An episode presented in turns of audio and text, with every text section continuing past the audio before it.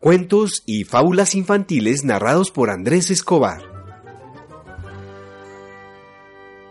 Un cascabel para el gato.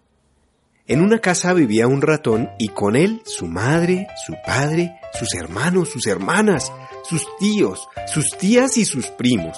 Cientos de ratones vivían en ese lugar. Allí también vivía un gato que adoraba atrapar ratones. Un día, los ratones se reunieron para discutir el problema. ¿Qué hacer con el gato? Los chillidos eran ensordecedores, pues todos querían tomar la palabra. Finalmente, un ratón joven se paró sobre una silla y levantó sus patas. Se me ocurrió una idea grandiosa.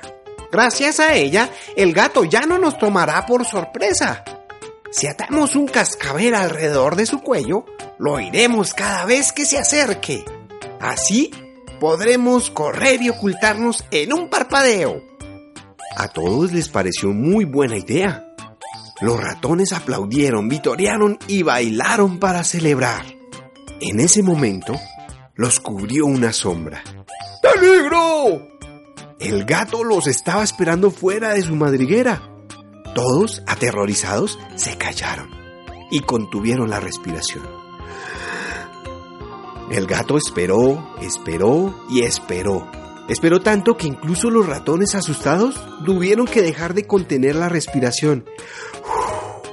tomar aire sin hacer ruido. Después de un largo tiempo, el gato agitó la cola y se fue. Todos permanecieron callados por un momento. Luego, un ratón anciano se puso de pie y dijo con seriedad. Es una idea excelente podría ser una solución simple y efectiva. Solo tengo una pregunta. ¿Quién le atará al cascabel al gato?